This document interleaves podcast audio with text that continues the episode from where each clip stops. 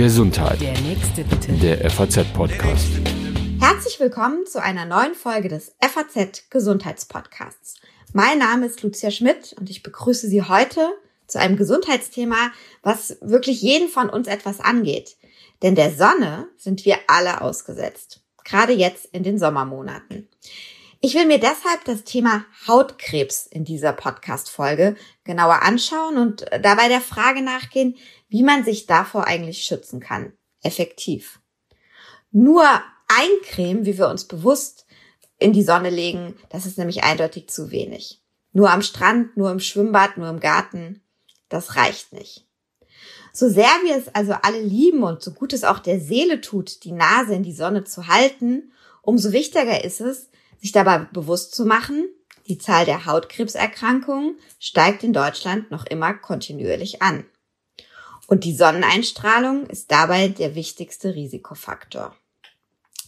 Mit Dr. Ralf von Kitrowski, Hautarzt in Selters im Westerwald und Mitglied des Vorstandes des Berufsverband der deutschen Dermatologen, will ich heute klären, wie wir uns denn verhalten müssen, damit das Sonnenbaden möglichst viel Spaß macht und keine Risiken birgt.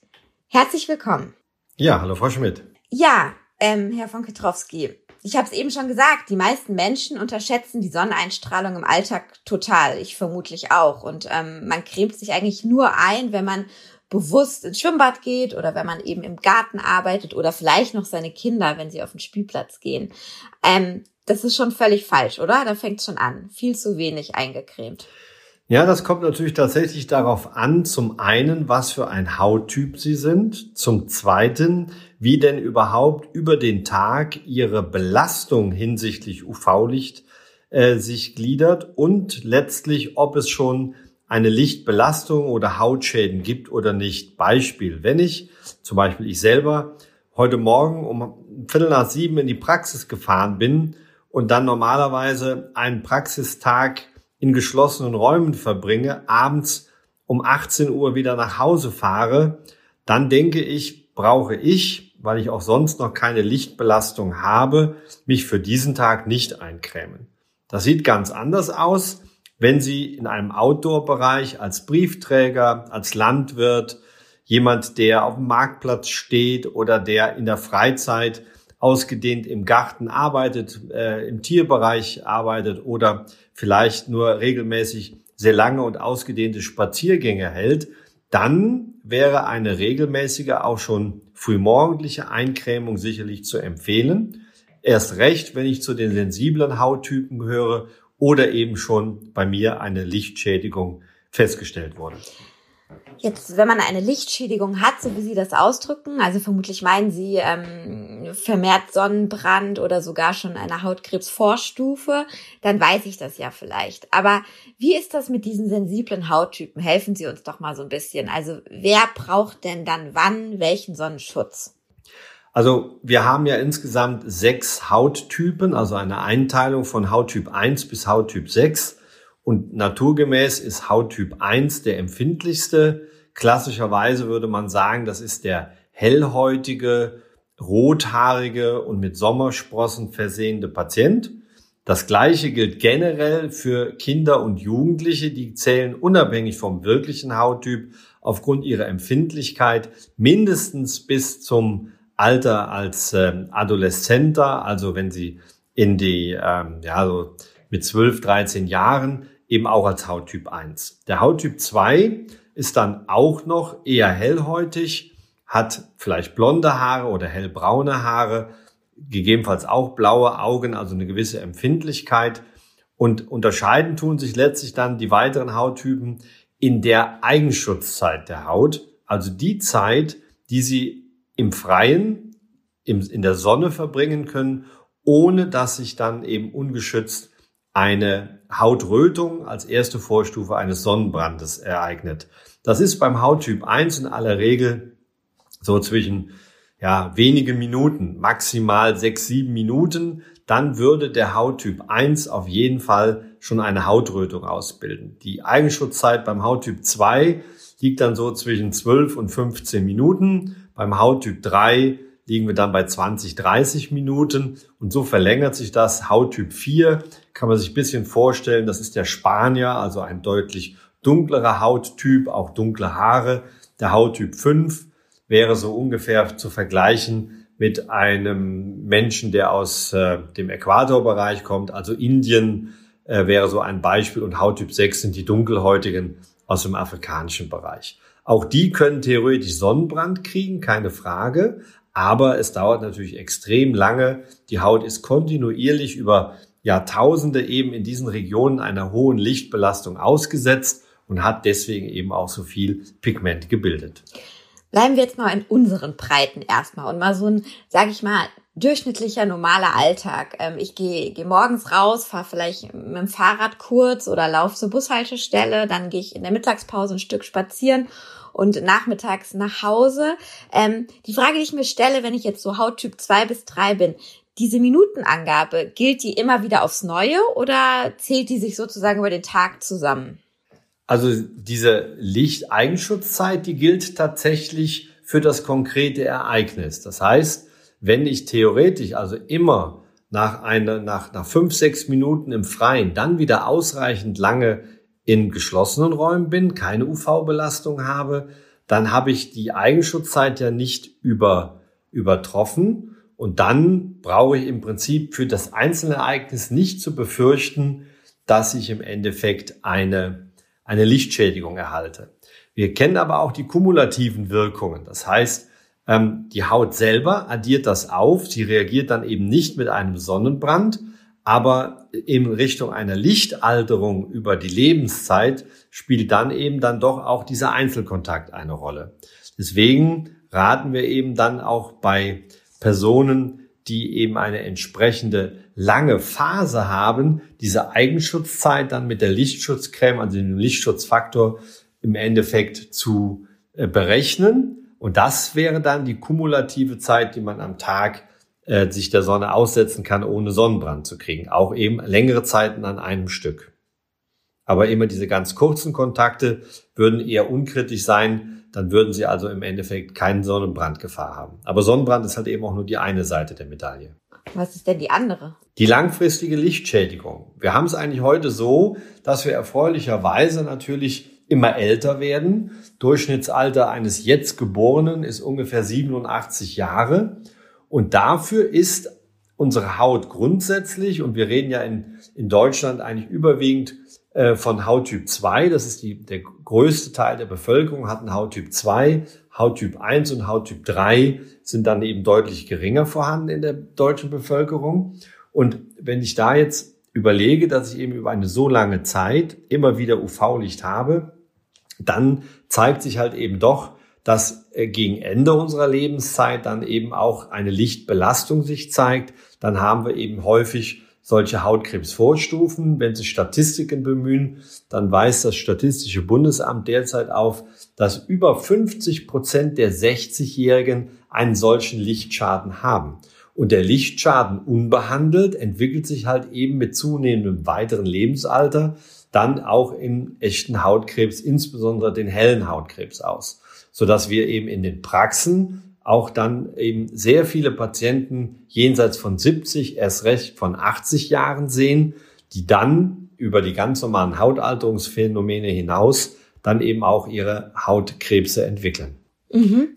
Auf die Früherkennung, wie man halt vorgeht, damit man möglichst früh so einen Hautkrebs oder eine Vorstufe erkennen kann, würde ich gleich nochmal kommen. Gerne erst nochmal ganz kurz abschließend zu der Frage, wie schütze ich mich denn eigentlich so im Alltag? Sonnencreme ist ja das eine. Die beiden anderen Dinge, die man oft sieht oder die man dabei haben sollte, sind der Hut und die Sonnenbrille, weil tatsächlich der Kopf und auch äh, die Augenpartie wohl besonders geschützt werden müssen? Entsteht da Hautkrebs oder Vorstufen von Hautkrebs besonders häufig? Ja, das ist ganz klar zu bejahen, weil letztlich natürlich das Gesicht äh, und auch die Handrücken die Körperstellen sind, die eigentlich 365 Tage im Jahr mehr oder weniger ungeschützt dem Tageslicht ausgesetzt sind, so dass man klar sagen muss, ja, die meisten Hautkrebse und Lichtschäden finden wir eben auch da. Deswegen ist Lichtschutzcreme das eine. Es ist eine Lichtschutzcreme halt eben ähm, äh, als Grundlage gut, aber je nach Dauer äh, würde dann zusätzlich eine Verschattung auf jeden Fall von Vorteil sein. Das ist dann der Hut, der idealerweise dann aber auch eine Krempe haben sollte, sonst bleiben letztlich das Gesicht und die Kopfhaut geschützt, aber die Ohren entsprechend nicht. Keine Frage also, dass wir in den Praxen eben dann auch in dem Bereich ähm, eben häufig Hautkrebs sehen. Bei den Männern kommt hinzu, dass die Kopfbehaarung eine entscheidende Rolle spielt. Die Kopfhaut an sich ist gar nicht so unbedingt für UV-Licht geeignet. Solange ausreichend Haar da ist, wird sie entsprechend geschützt. Aber wenn dies dann eben im Laufe des Lebensalters, und das kann ja schon in den frühen 20er Jahren anfangen, lichter zu werden beim genetischen Haarausfall der Männer, äh, dieser Schutz wegfällt, dann ist die Kopfhaut natürlich auch eine Paradestelle, wo UV-Licht sich den ganzen Tag drauf auswirken kann. Die Augen darüber hinaus sind auch wichtig. Wir alle kennen das, dass die, äh, im, beim Skifahren die Augen verblitzen können, dadurch, dass eben UV-Strahlen über die Reflexion durch den Schnee dann ungeschützt äh, in die Augen selber kommen. Ähm, das wäre darüber hinaus wichtig, weil das auch die Kataraktbildung ansonsten fördern würde.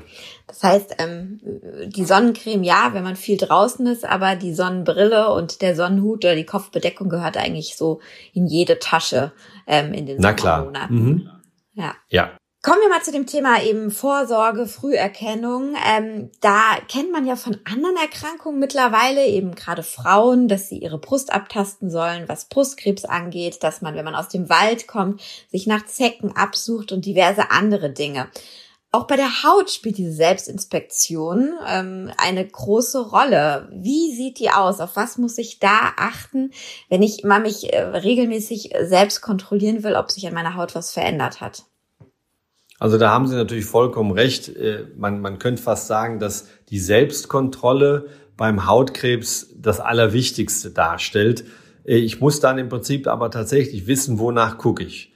Wenn es um die pigmentierten Hautveränderungen geht, also den sogenannten schwarzen Hautkrebs, den ich möglichst früh erkennen will, dann kommt es darauf an, den Körper tatsächlich komplett nach schwarzen Flecken, also nach Muttermalen abzusuchen. Da ist nämlich das Besondere, dass ein Muttermal, ein Nävus, sich grundsätzlich auch ohne Sonne bilden kann, also auch auf dem behaarten Kopf, auf der Fußsohle, selbst in der Mundhöhle sind Muttermale möglich. Also da braucht man nicht zwingend UV-Licht.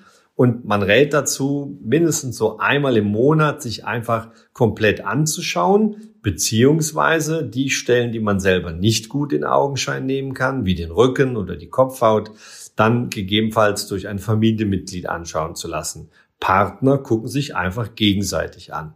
Bei den Muttermalen achtet man auf eine gewisse Gleichförmigkeit. Das heißt, ich möchte eine glatte Form haben, die sollte rund oder oval sein. Der Rand sollte scharf begrenzt sein. Ich kann genau abgrenzen, wo ist das Muttermal, wo hört es auf. Und ich möchte eine möglichst gleichförmige Farbe haben. Es kann ein hellbraun sein, es kann ein dunkel und je nach Hauttyp auch äh, ein, ein richtiges dunkelbraun sein. Aber wichtiger ist, dass in einem Nervus an sich nur ein Farbton vorherrscht und nicht verschiedene Farbtöne, hell, dunkel, Farbtöne wie rot, blau oder schwarz vorkommen. Ähm, und der vierte, das vierte Kriterium dieser sogenannten ABCD-Regel ist dieses D. Man schaut nach dem Durchmesser und nach der Dynamik. Das heißt, ein Muttermal ist in der Regel so maximal fünf Millimeter groß und verändert sich einfach nicht. Also ein kleines wird nicht plötzlich größer, ein symmetrisches bekommt nicht plötzlich irgendwelche Veränderungen, Aussackungen, Ausbuchtungen. Ähm, die D-Regel ist an sich nur äh, in der Kinder- und Jugendzeit im Prinzip zu ähm, ja nochmal zu erläutern. Natürlich wächst ein Muttermal, das ich als Jugendliche habe, während meiner Wachstumsphase auch mit. Und wenn ich Muttermale eben schon im Kleinkindes- oder Kindesalter entwickle, dann werden die während des gesamten Körperwachstums mitwachsen, sodass halt eben diese sogenannten kongenitalen Nevi auch größer sein dürfen als diese 5 Millimeter Regel. Aber danach, wenn Wachstum abgeschlossen ist nach der Pubertät, würde ein sich neu bildendes Muttermal, und das kann bis weit ins vierte Lebensjahrzehnt jederzeit sein, dass sich Muttermale neu bilden, dann sollte dieses Muttermal in der Regel nicht größer als fünf Millimeter sein. Das zweite große Thema ist dann dieser sogenannte helle Hautkrebs.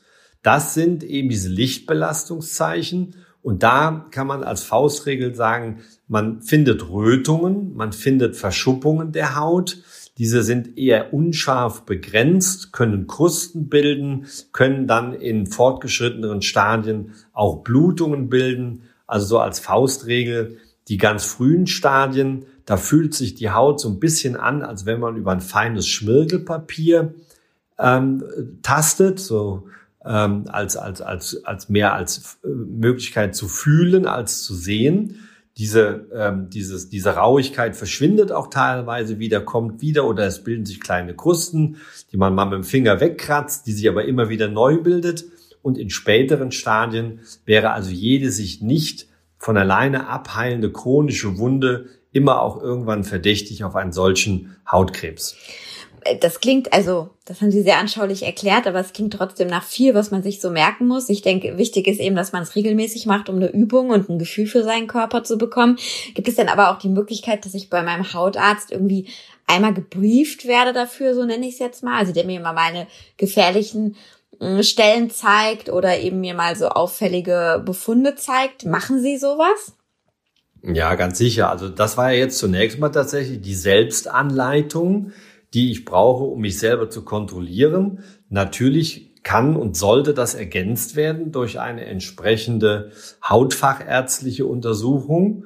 Da gibt es ganz viele Möglichkeiten. Wir kennen seit 2008 das gesetzliche Hautkrebs-Screening.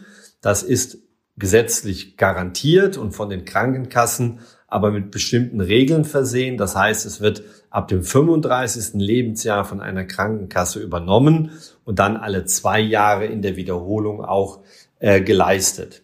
Es gibt viele Krankenkassen, die aber verstanden haben, dass man auch natürlich vor dem 35. Lebensjahr insbesondere schon an einem schwarzen Hautkrebs erkranken kann. Und deswegen haben zahlreiche Krankenkassen in ihrem ähm, Vorsorgeprogramm auch das Hautkrebs-Screening drin. Äh, teilweise ab 16, ab 18, ab 20. Das würde ich im Einzelfall einfach mit der Krankenkasse abklären. Wenn Sie eine solche Hautkrebs-Früherkennungsuntersuchung machen, dann wird der Körper eben von Kopf bis Fuß, Schleimhäute, sichtbare und unsichtbare Areale komplett von einem Hautarzt durchgeschaut und natürlich auch anschließend besprochen. Gibt es Auffälligkeiten? Gibt es allgemeine äh, Hinweise, worauf man achten sollte? Teilweise endet das dann aber auch in Kontrolluntersuchungen, dass man sagt, hier ist eine Auffälligkeit, die muss man etwas engmaschiger kontrollieren, so dass dann aus dieser Früherkennung schon so eine erste Art Kontrolle und Behandlung wird. Oder Sie haben einen konkreten Verdacht und müssen diese entsprechende Stelle behandeln. Das kann eine äußerliche Behandlung mit Tinkturen, Cremes oder speziellen äh, Apparaten sein, wie der photodynamischen Therapie beim hellen Hautkrebs oder aber im Zweifelsfalle bei pigmentierten Hautveränderungen erfolgt die operative Entfernung. Das ist heute so Standard und Sie bekommen immer aber auch Hinweise auf Ihren Hauttyp, auf die empfohlenen Lichtschutzfaktoren und eben auf die Dinge, die Sie für die Selbstkontrolle der Haut brauchen. Mhm. Jetzt äh, beschäftigt man sich mal so ein bisschen mit dem Thema Hautkrebs, was ich jetzt eben im Vorfeld vom Podcast natürlich gemacht habe. Da hat man das Gefühl, ähm, man findet doch sehr viele Infos darüber und es wird auch immer wieder darauf aufmerksam gemacht, wie wichtig, wichtig es eben ist, sich vor der Sonne zu schützen und eben auch ähm, die Haut vom Arzt kontrollieren zu lassen. Sie als Berufsverband gehen jetzt auch ähm, in diesem Jahr vermehrt in, mit einer extra Aktion in Kindergärten. Wie ist denn Ihr Eindruck? Kommt das Thema Sonnenschutz, Hautvorsorge, Früherkennung ähm, bei den Menschen an und äh, macht es Sinn? Vermutlich ja, weil sie es tun, so früh anzusetzen. Wie ist so das Gefühl für das Thema Hautkrebs in Deutschland? Also man könnte auf der einen Seite sagen, es ist sicherlich eine gewisse Sensibilisierung da, aber es ist sicherlich trotzdem immer noch weiter wichtig, darauf hinzuweisen. Es gibt natürlich Vorsorgemuffel, die kriegen sie nie dazu. Das hängt so ein bisschen von der Grundeinstellung ab. Und ähm, äh, auf der anderen Seite aber gibt's die Angebote und deswegen werden wir auch nicht müde, darauf hinzuweisen. Mit unserer Kita-Aktion wollen wir aber tatsächlich noch was ganz anderes bewirken, denn wir haben ja im Prinzip das gesetzliche Screening. Das ist, wie gesagt, durch die Zusatzverträge zum Teil dann auch schon für junge Erwachsene möglich. Und insofern haben wir da schon etwas, was es weltweit nirgendwo anders gibt. Sie haben aber mehrmals, und das passiert eigentlich auch fast automatisch, immer wieder mal den Begriff zwischen Vorsorge und Screening hin und her geschoben. Und da ist genau der Unterschied. Wenn wir ein Hautkrebs-Screening machen, dann geht es dabei nicht um die Verhinderung einer Erkrankung, sondern um die Früherkennung. Die ist bei Hautkrebs extrem wichtig. Der schwarze Hautkrebs, da kommt es tatsächlich auf Leben und Tod darauf an, ihn möglichst früh zu entdecken. Wenn man ihn in den Frühstadien erwischt, dann ist er sogar heilbar. Und das ist immer besser, als dann mit einem fortgeschrittenen Stadium zu kämpfen, wo dann eben Organbeteiligungen, Lymphknotenbeteiligungen vorliegen und die Behandlungen sicherlich heute auch sehr fortschrittlich und modern sind, aber dennoch für den Patienten natürlich auch ein, eine große Anstrengung bedeuten. Der helle Hautkrebs ist im Verlauf eben in einem höheren Lebensalter erst zu erwarten. Auch da sollte man natürlich dann nicht zu lange warten, aber man hat ein bisschen mehr Zeit. Er wächst sehr langsam und ich habe eben Vorstufen, die ich beim schwarzen Hautkrebs nicht habe. Wenn ich die Vorstufe früh erkenne, auch dann profitiert der Patient dadurch, dass man halt eben diese Vorstufen eben teilweise auch ohne Operation angehen kann. Das ist alles Früherkennung oder wenn man den Fachausdruck nimmt, eine sekundäre Prävention. Mit der Kindergartenaktion oder Kindertagesstättenaktion bewirken wir aber was ganz anderes.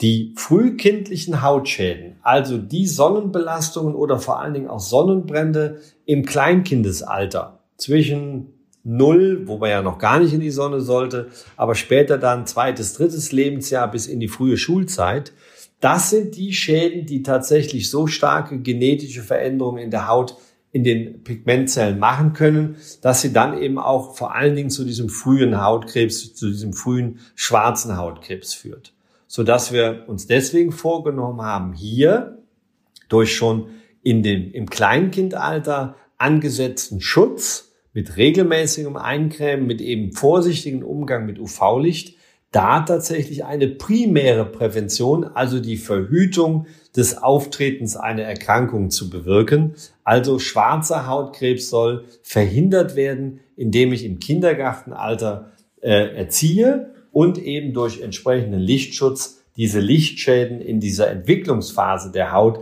versuche zu verhindern. Das ist also ein anderer Ansatz und ein Stück weit ergänzt sich das, denn die Eltern sind in dem äh, Zeitraum auch natürlich gut zu sensibilisieren. Sie sind für die Schutzwirkung der Haut ihrer Kinder verantwortlich. Die Kinder cremen sich sicherlich nicht alleine ein. Und das hatte halt eben einmal die Auswirkung, dass ich damit diesen frühkindlichen Lichtschaden vermeide und gleichzeitig aber auch erziehend für das junge Erwachsenenalter dann sozusagen eincremen als Standardmaßnahme gegen UV-Belastung schon eintrainiert habe. Wenn wir das früh lernen, dann ist es genauso normal wie Körperhygiene, wie Duschen oder Haare waschen. Jetzt möchte ich gerne trotzdem noch mal ein bisschen auf die älteren Personen eingehen. Und zwar, Sie haben jetzt mehrere Male gesagt, es ist ganz wichtig, gerade beim schwarzen Hautkrebs ihn früh zu erkennen. Ähm, können Sie da vielleicht mal so ein Zeitfenster sagen? Was heißt denn früh? Und reicht da äh, dieser Abstand von zwei Jahren eben Untersuchung beim Hautarzt, wenn ich mich selbst unsicher vielleicht fühle oder einfach auch Stellen bei der Selbstinspektion übersehe? Also was ist so dieses, wie schnell wächst der, was ist dieses frühe Zeitfenster? Ja, das ist tatsächlich ein bisschen schwierig. Also mit früh meint der Dermatologe eine möglichst geringe Eindringtiefe. Das heißt, das messen wir, der Pathologe, der das Gewebestück untersucht, in Millimeter beziehungsweise in Zehntel Millimeter. Wenn ich es schaffe, und das ist mit äußerlichem An in Anschauungnahme und auch mit, mit, mit normalem Auflichtmikroskop nicht hinreichend sicher zu sagen, aber dennoch, wenn ich es schaffe, ein Melanom unter einer Dicke von 0,8 Millimetern, also ein histologisches Ausmessen, das können Sie nicht mit dem bloßen Auge machen, zu erwischen. Also histologisch heißt, die Haut wird äh, im Labor eben kontrolliert. Und genau, Sie, Sie entfernen eine Pigmentierung und dann wird das im Mikroskop angeschaut Und da kann dann im Endeffekt der Pathologe, der das untersucht, ausmessen, wie tief in die Haut dringen diese Krebszellen, diese schwarzen Krebszellen ein. Und da ist es halt einfach so, dass wir aus, aus der Erfahrung heraus wissen, dass ein niedriges Risiko, Folgeprobleme zu kriegen, für die frühen Melanome ist. Und früh heißt in dem Falle äh, möglichst unter 0,5, mindestens aber unter 0,8 Millimetern. Also ganz geringe Dicke, die aber im Mikroskop natürlich entsprechend schon viel ist. Ähm, das ist, wie gesagt, das, was wir als früh bezeichnen. Und das lässt sich letztlich nur dadurch erreichen, dass eben der, nicht nur der Hautarzt in einem wie auch immer gearteten Abstand guckt, sondern auch der Patient. Ähm, wir wissen eigentlich, dass wenn etwas übersehen würde, zwei Jahre mitunter lang sein kann. Aber es gibt eben auch bei den Melanomen unterschiedliche Wachstumstypen in der Schnelligkeit, genauso wie es histologische Varianten gibt von oberflächlichen und knotigen und so weiter. Das ist aber für den Laien alles nicht zu beurteilen. Aber wenn man das jetzt hört, dann klingt das äh, ganz ehrlich so, dass äh, die zwei Jahre Abstand äh, bei der Untersuchung beim Hautarzt eigentlich zu wenig sein können im schlimmsten Fall. Ähm, ja, im schlimmsten Fall natürlich auf jeden Fall, weil wir kennen natürlich auch unterschiedlich schnell wachsende Melanome. Äh, Im Fernsehen waren die teilweise schon mal so als Killer-Melanome bezeichnet, wo das Wachstum extrem schnell ist. Gehen wir aber vom Regelfall aus. Ähm, wenn Sie selber, und das ist das Wichtige, regelmäßig Ihre Haut anschauen, dann ist das Screening, was im Moment alle zwei Jahre bei manchen Kassen, aber auch jährlich angeboten wird, äh, eigentlich nur die Ergänzung. Und wenn Sie bei einem Screening waren und ein halbes Jahr später entdecken Sie selbst eine Ihnen nicht ganz klar einzustufende Hautveränderung, dann ist es natürlich vollkommen richtig und wichtig, sich dann nochmal um einen Termin zu bemühen und eine Einzelkontrolle eines sich veränderten Males anzuregen. Dermatologisch rät man ohnehin eben eigentlich zu einer jährlichen Kontrolle, weil dadurch tatsächlich wir sozusagen dieses, dieses Graufenster, dass man selber was nicht erkennt, es ist unerkannt bleibt und dann erst in einer erneuten fachärztlichen Untersuchung aufgefunden wird, dass sich dieser Abstand dann doch ähm, etwas verringert. Es ist ja nicht so, dass Sie aus dem Hautkrebs-Screening rausgehen und auf der Fahrt nach Hause zeigt sich ein neues, dann verändertes oder bösartiges Muttermal. Aber eben im Laufe der Zeit, da gibt es keine klaren äh, Zeitvorgaben, das kann ja auch niemand untersuchen. Aus der eigenen Erfahrung aber gab es immer wieder mal Patienten, die bei einem Hautcheck waren und dann im Laufe der Monate, sechs Monate, sieben Monate sich erneut vorgestellt haben Teilweise hatten wir sogar Video dokumentiert und konnten zeigen, dass eben in diesem Verlauf von einem halben, dreiviertel Jahr es an einer Stelle zu einem neuen Fleck gekommen ist, der dann eben auch, weil er neu war, ähm, dann bei der Untersuchung ähm, äh, rausgenommen wurde und dann zum Beispiel auch Melanomdiagnosen rausgekommen sind. Diese sind dann in aller Regel aber auch eben diese Frühdiagnosen. Da waren die Tumordicken dann entsprechend dünn, weil dieser Tumor ja erst wenige Monate sozusagen in der Bildung war. Also sicherlich die monatliche Kontrolle der, der, der Patienten selber ähm, und eine jährliche Kontrolle beim Hautfacharzt wäre das Optimale. Äh, wir haben es aber, wie gesagt, zumindest alle zwei Jahre und im Zweifelsfall müssen Sie einfach dann eine Einzelveränderung kontrollieren lassen. Ähm, ich denke, dass das zumindestens aber im Moment äh, eine, ein, ein, ein Screening-Verfahren ist, was äh, schon eine, ein, einen großen Anteil der Risikopatienten halt eben auch erfasst. Ist eigentlich der One, sage ich jetzt mal, auf Ihre Praxis im Herbst dann besonders groß, weil eben solche Podcasts oder auch die Erfahrung, verdammt, ich habe mir doch einen Sonnenbrand geholt, einen dazu bewegt, doch wieder mal ein bisschen mehr auf die Haut zu achten? Oder ist das Quatsch? Ähm, ich glaube, ja, ich will nicht sagen Quatsch, aber äh, das kommt auch so ein bisschen auf die Mentalität an. Es gibt ganze Reihe Patienten, die jährlich so zum Beispiel dann nach den Sommermonaten ihre Haut checken lassen. Obwohl ich immer sage, dass von einem Sonnenbrand im Sommerurlaub nicht der entscheidende Kick ausgeht, dass man sofort einen Hautkrebs hat. Das sind ja Entwicklungen auch bei Melanom, die teilweise bis dann sichtbar wird, über eine längere Zeit gehen. Aber man hat so seinen Rhythmus. Es gibt welche, die kommen immer im Dezember, machen alle ihre Früherkennungsuntersuchungen und sind dann fürs Jahr durch. Wir machen aber eigentlich das ganze Jahr über Screenings. Ähm, manche Patienten haben da ihre Rhythmen, andere haben ganz andere Motivationen. Da sind es dann Ereignisse im Familien- und Bekanntenkreis, wo sich plötzlich eine Erkrankung gezeigt hat und wo dann das der Anlass ist, sozusagen über ein pseudo schlechtes Gewissen, Mensch, das wollte ich ja auch noch gemacht haben, dass dann der Rand beginnt. Dann gibt es äh, die Familienuntersuchung, wenn innerhalb einer Familie zum Beispiel ein schwarzer Hautkrebs ähm, äh, diagnostiziert wird, dann gilt für äh, die Familienmitglieder erste Generation, sich auch anschauen zu lassen. Also wie gesagt, es gibt ganz unterschiedliche Möglichkeiten. Wann komme ich auf die Idee? Ähm, und äh, insofern führen wir eigentlich wirklich das ganze Jahr über. Es wäre auch gar nicht machbar, nur immer so im September, Oktober, November die ganzen Hautkrebsuntersuchungen zu machen. Ähm, dann würden noch längere Wartezeiten entstehen, als das ohnehin schon ist. Also es geht eigentlich das ganze Jahr. Ja, vielleicht ähm, hilft ja auch genau dieser Podcast und all die Informationen, die Sie uns jetzt gegeben haben, ein bisschen äh, aufmerksamer zu werden und äh, sozusagen mal aufzuschrecken und mal im Terminkalender zu gucken, wann ein Besuch beim Hautarzt wieder nötig wäre. Ja, Herr von Petrowski, besten Dank für das Gespräch und all die Informationen. Ja, und liebe Hörer, ich hoffe sehr, Sie konnten auch was aus dem Gespräch für Sie und Ihren Alltag mitnehmen und freue mich, wenn Sie beim nächsten Mal wieder dabei sind. Gesundheit. Der nächste bitte. Der FAZ-Podcast.